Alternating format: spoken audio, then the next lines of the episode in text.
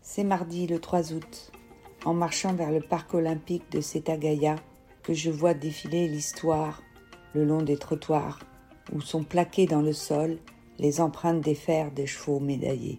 Sûrement celui de l'unique médaille d'or japonaise, celle gagnée en jumping en 1932 à Los Angeles par Takeki Nishi, dit le baron Nishi, et son cheval Uranus qu'il était venu acheter en Europe. Je me remémore aussi la médaille d'or de Pierre Jonquer d'Oriola, remportée ici même à Tokyo lors des Jeux de 1964. Seule médaille d'or de la France, le dernier jour des Jeux. Tous les journalistes étaient déjà repartis. Personne n'y croyait plus. Seul Pierrot et son cheval Luther B y croyaient encore, après la deuxième manche, lorsqu'il aurait annoncé à son groom Je me sens bien, mais le champagne au frais. Pierrot est mort il y a déjà dix ans. Je pense à sa femme, Renata, et à ses enfants. C'est un beau jour pour lui rendre hommage.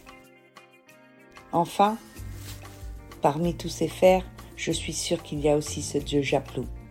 On se souvient de Pierre Durand et son petit cheval, médaille d'or, à Séoul en 1988. Un grand moment pour l'équitation française. Un petit coucou à Pierre, mon voisin bordelais. Alors aujourd'hui, qui aujourd'hui, jour de ses qualificatives, va rentrer dans les 30 premiers pour aller chercher le Graal lors de la finale? Aujourd'hui, notre sport est construit comme les autres, comme l'athlétisme. Qualification, les 30 meilleurs, et la médaille est au bout d'un parcours et peut-être d'un barrage. Alors, qui seront les successeurs de Nick Skelton et Big Star, champions olympiques à Rio Je pense à tout ça en arrivant au parc olympique. Il est 16 heures, l'épreuve commence à 19 heures. Je me faufile dans le paddock pour essayer de faire des rencontres, pour parler avec les cavaliers, avec le staff fédéral. Alors je file aux écuries pour recueillir des infos, des impressions, pour nourrir mes commentaires. Je parle avec les grooms, avec les propriétaires, avec le staff, avec les cavaliers. Je croise Yann Tops et Edwina, Rodrigo Pessoa, qui dit qu'il se garde pour l'équipe, face à Clooney et Explosion, aucune chance, il ne voit pas qui va les détrôner. Jérôme Guéry est confiant, toujours souriant, Nicolas Delmotte a son habitude calme. Simon est en survêtement de l'équipe de France. Il reconnaît le parcours, épaule ses coéquipiers. Mathieu et Pénélope sont plus discrets, dans leur bulle. Ben Maher, fidèle à lui-même, peu loquace. Nick Skelton est avec Jessica Springsteen, qui discute aussi avec Laura Kraut. Des petits groupes à droite à gauche. Les gens se parlent. Il faut attendre encore une heure pour aller découvrir ce parcours. Et enfin, la reconnaissance sera ouverte aux journalistes à 18h. Le résumé de cette compétition, c'est le coup de tonnerre. Tout d'abord de Mathieu Billot, son cheval cale à la sortie du virage de ce demi-tour. Puis le scénario se reproduit avec Pénélope et son étalon Vancouver, le fils d'Hispania de Bacon, avec une grand-mère qui girondine anglo-arabe, croisée avec le célèbre le taux de sémilles. À l'époque, mon ami Éric Levallois m'avait conseillé ce croisement. Enfin, pour revenir sur cet obstacle avec le sumo, jamais, jamais Vancouver n'a regardé un obstacle. On comprend pas, c'est incroyable. Pénélope elle-même ne comprend pas.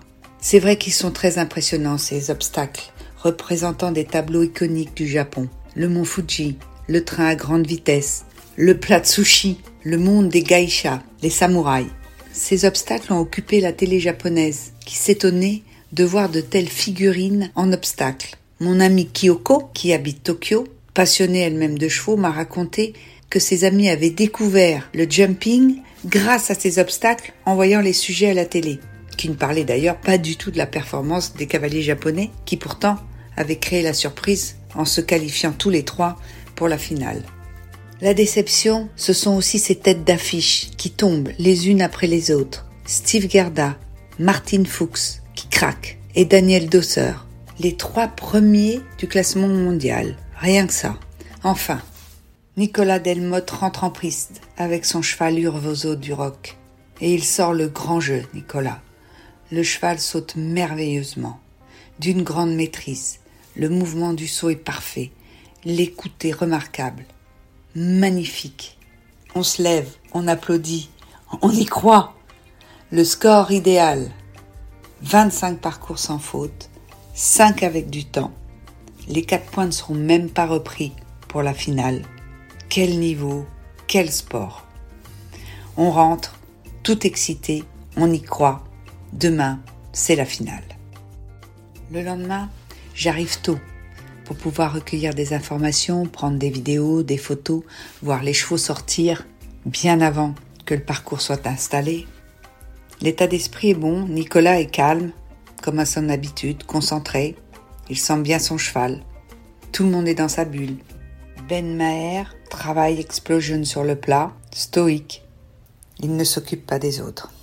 Enfin, le parcours est ouvert pour la reconnaissance. Tout le monde part, en groupe. Simon est là, il reconnaît le parcours avec Nicolas.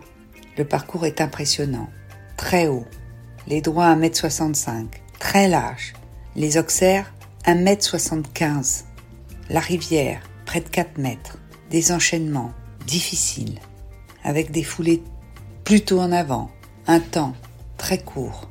Vraiment, à marcher c'est impressionnant, c'est long, éprouvant. Le cheval doit rester à l'écoute de bout en bout. Le début de parcours est une catastrophe. Il y a vraiment deux niveaux. Mais les cadors arrivent. Nicolas en fait partie. Il fait un magnifique parcours. Encore une fois, une toute petite faute. Sur cette ligne, en cette foulée, où il se retrouve légèrement un peu long.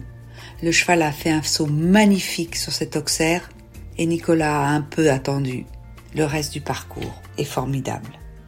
Fin du podium, fin des espoirs de médaille. Mais tout cela est extrêmement optimiste pour la suite. Et la suite, évidemment, on pense à Paris 2024.